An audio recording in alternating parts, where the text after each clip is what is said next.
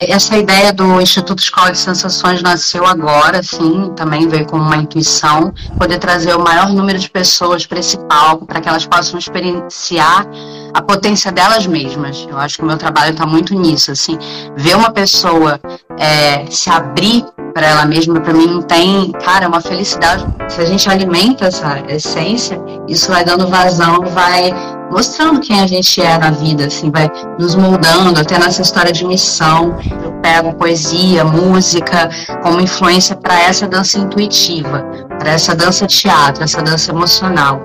Tanto que não é coreografado, realmente eu, eu trago tudo para o meu corpo, eu sinto e eu, e eu danço. Gosto muito de dançar as sombras, então fui estudar teatro físico também, mímica contemporânea, e fui começando a misturar tudo isso. Disso é que surge a metodologia do criador.